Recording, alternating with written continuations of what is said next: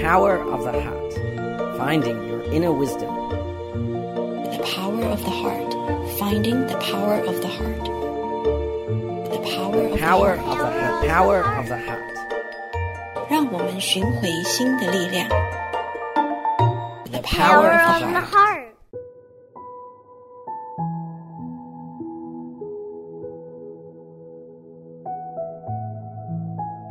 Thank you for joining us today. My name is Yuru Chao.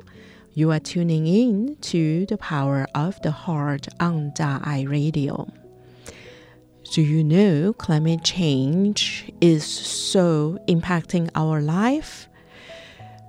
Do you know food system is heavily influenced by climate change?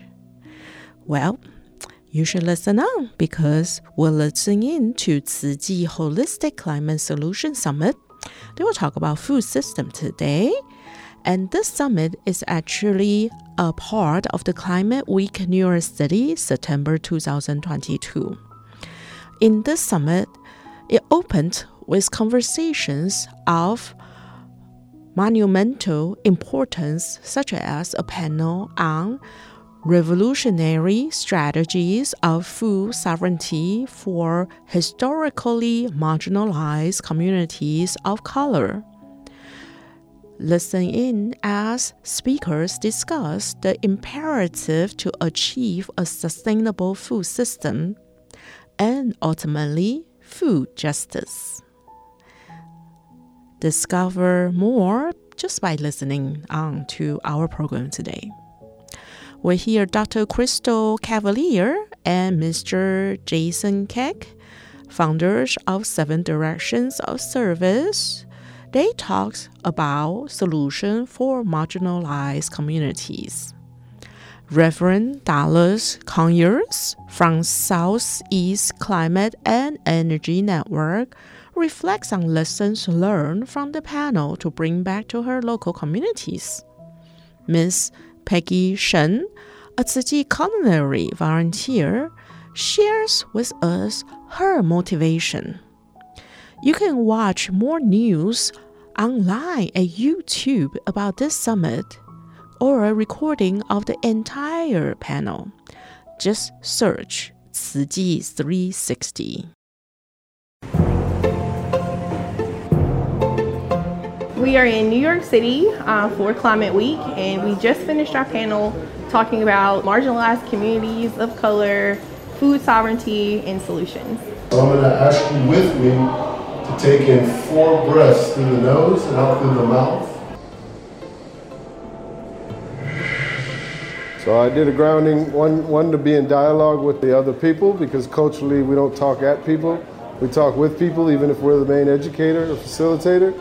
And so I wanted them to have an understanding of breath for the physical, mi- good mind for the mental, uh, the heartbeat of the drum of the chest for the emotional, and the voice for the spiritual. coming to us from North Carolina. Very grateful to have you with us, Jason, and also Dr. Crystal. Dr. Cavalier really talked us through history of food and some of the solutions that indigenous peoples can offer and how our cli- a current way of going about our food development and uh, basically our land maintenance has negatively impacted our food, our access to food, and especially in communities of color and especially for Native American communities. So, inclusive networking is monumentally important. The atmosphere was great, and then all the writings on the wall, they're, they're very similar to our culture and our teachings And our values. and our values.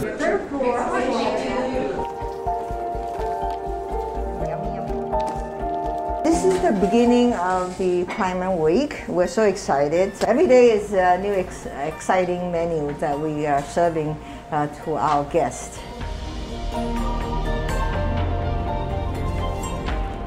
What's important about tonight is that the chefs of Tzu Chi made the food appetizing not only to the mouth but to the eyes. One of the biggest things that people have a problem with veganism is that they think it's going to be unappealing, that there's not enough variety.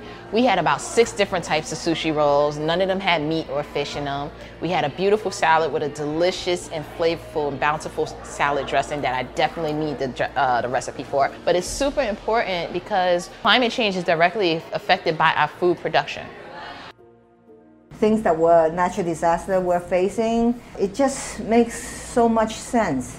Uh, not only for our body, on our own body, but for other sentient beings that we need to be really aware of what we eat. We have, we, we have to make a very conscious choice. One, research the land that you're on, see which indigenous communities live there, Secondly, um, just learn about the history and the culture of the entire region because a lot of the tri- um, tribes were very nomadic and went to different spots at different times of the year. And then also, just go so, and put your hands in the soil, right? Just put your hands in the soil.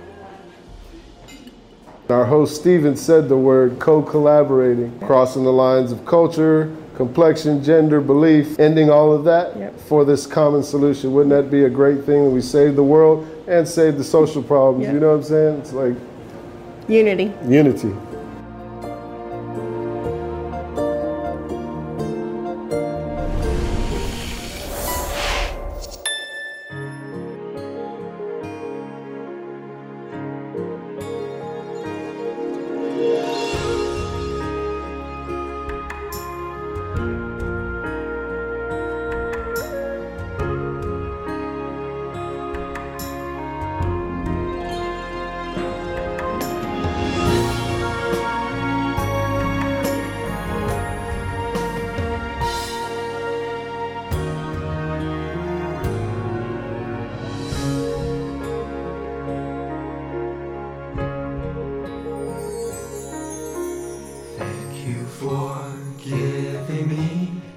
such a warm embrace, staying by my side when I feel sad.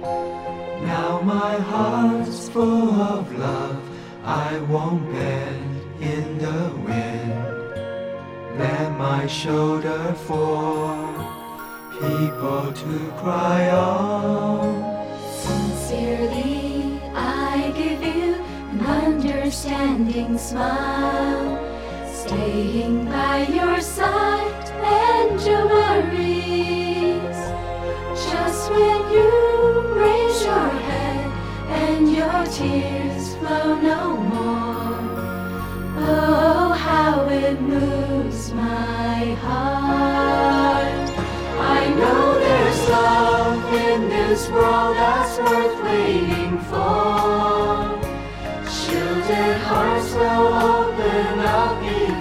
will lead.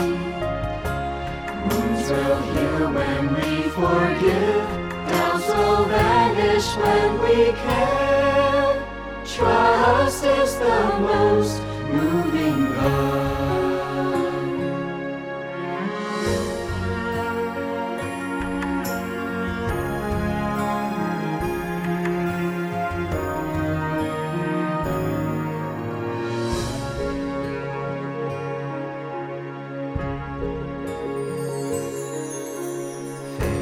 for giving me such a warm embrace. Staying by my side when I feel sad. Now my heart's full of love. I won't bend in the wind. Let my shoulder fall. People to cry on. Sincerely understanding smile, staying by your side, Angel Maries. Just when you raise your head and your tears flow nowhere.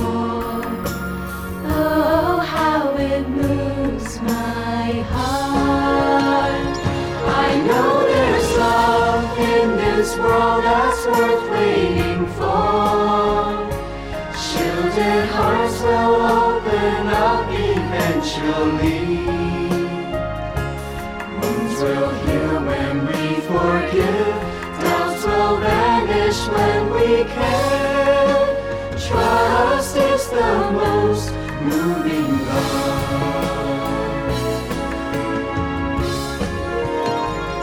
I know there's love in this world that's worth waiting for. Shielded hearts will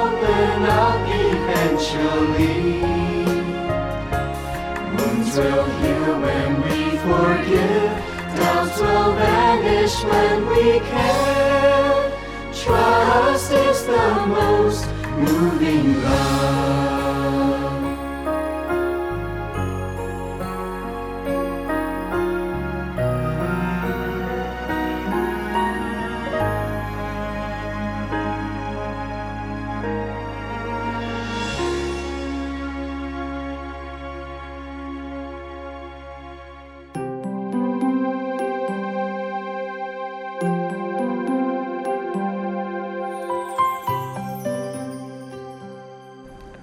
My name is David Chu.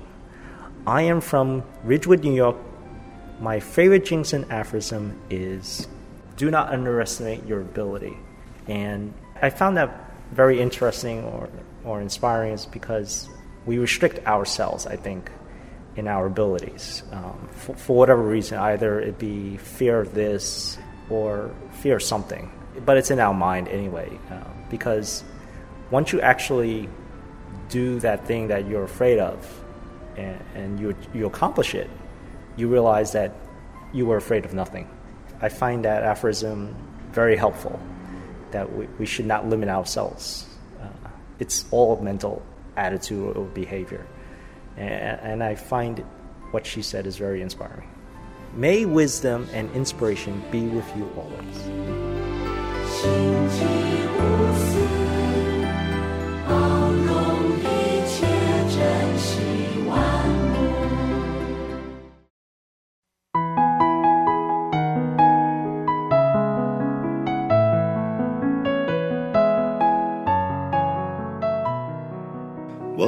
To The Power of the Heart.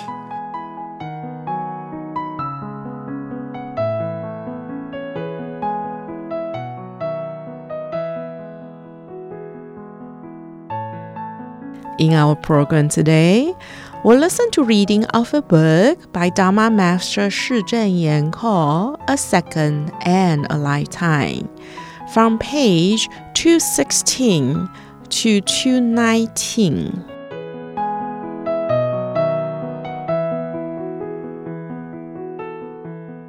Page 216 Teaching Children Ethic. Nowadays, the concept of filial piety in the family is so weak that it is worrisome. Filial piety and caring for parents is an unquestionable moral value. Confucianism teaches that parents worry about nothing other than their children's health. As children, we must have self respect and take good care of our own health so as not to make our parents worry. We should also make use of the body that our parents give. We should also make use of the body that our parents gave us to serve society. This is what we can do to repay the grace of our parents. During a training for Faith Corps and the Ida Association members serving at the Tzu Chi Middle School, I reminded all parents present not to pamper their children, but to teach them to have self respect and serve others. In this way, children will be full of gratitude when they grow up. Education is a very difficult path the entire community must share the responsibility of establishing a comprehensive education beginning from grade school to middle school, high school, college, and all the way to graduate school. Once, when I was returning to the Jingsi abode from Tzu Chi Hospital, I suddenly heard several voices clearly calling out, Grandmaster! I turned around to look and saw a group of Tzu elementary school children who had just gotten out of class. They spontaneously gathered around me in a way that was very sweet and heartwarming. We nurture these innocent, pure hearted children from kindergarten all the way to adulthood, fostering gratitude, love, and consideration in them. This is our ideal for education. Some would say eating and walking are very simple actions. Why do we need to teach them? Education is not limited to teaching textbook knowledge. We also need to implement education on ethic for daily living, beginning with teaching how to hold a bowl and how to hold chopsticks. We must teach children to understand ethic and the beauty of being a good person. When children understand propriety in life, they will have respect for themselves. Parents are children's role models and must set an example for their children. For this reason, parents must be very careful and refined in their speech and actions. We must be vigilant and listen.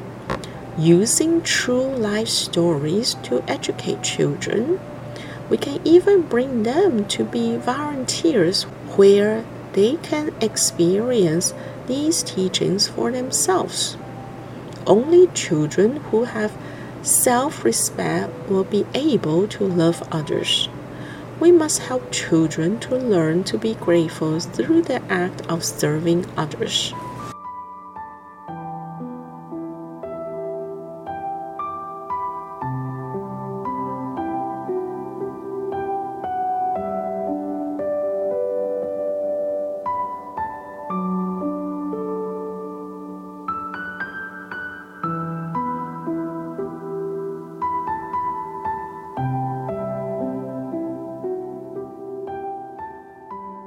Page 218 The Common Gene of Love.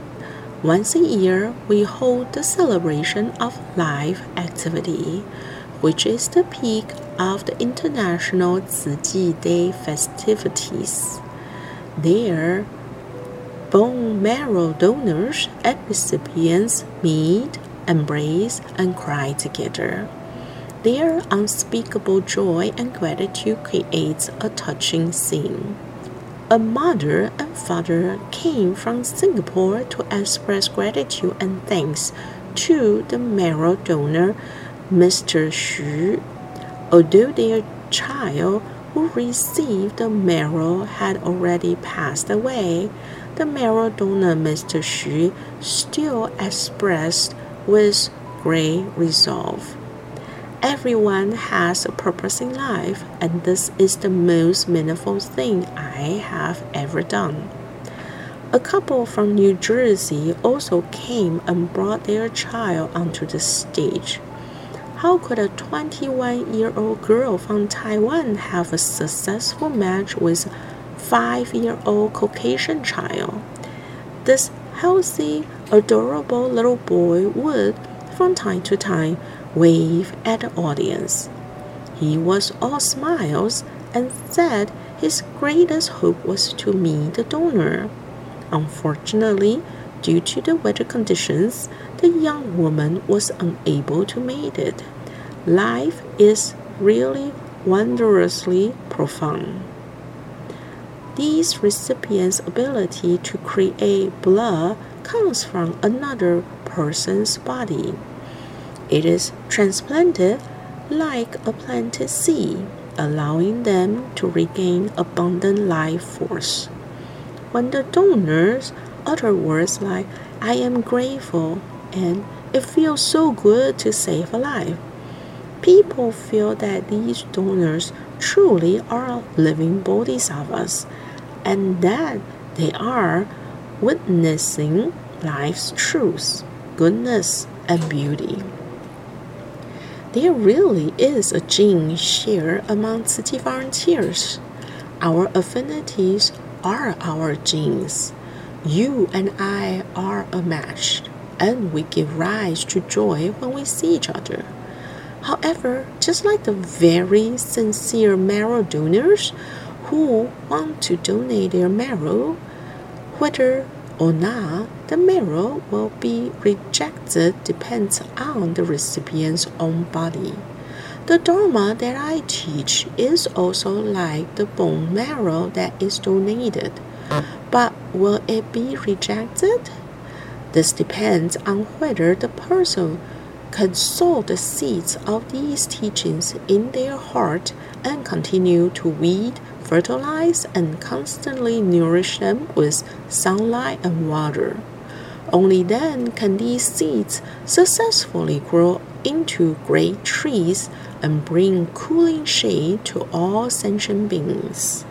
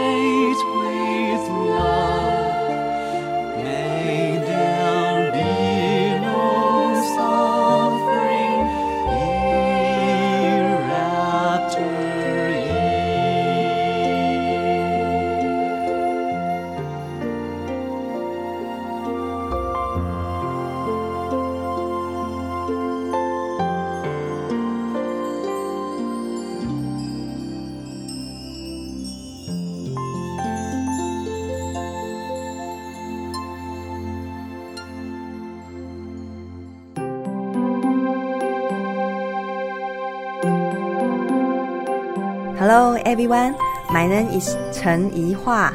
I'm from Hualien, Taiwan. My favorite Jingsi affirmation is one who constantly looks down on others, reveals his lack of cultivation. This teaching from Master Cheng Yen helps me to be free of ego and expand my heart. My wisdom and inspiration be with you always.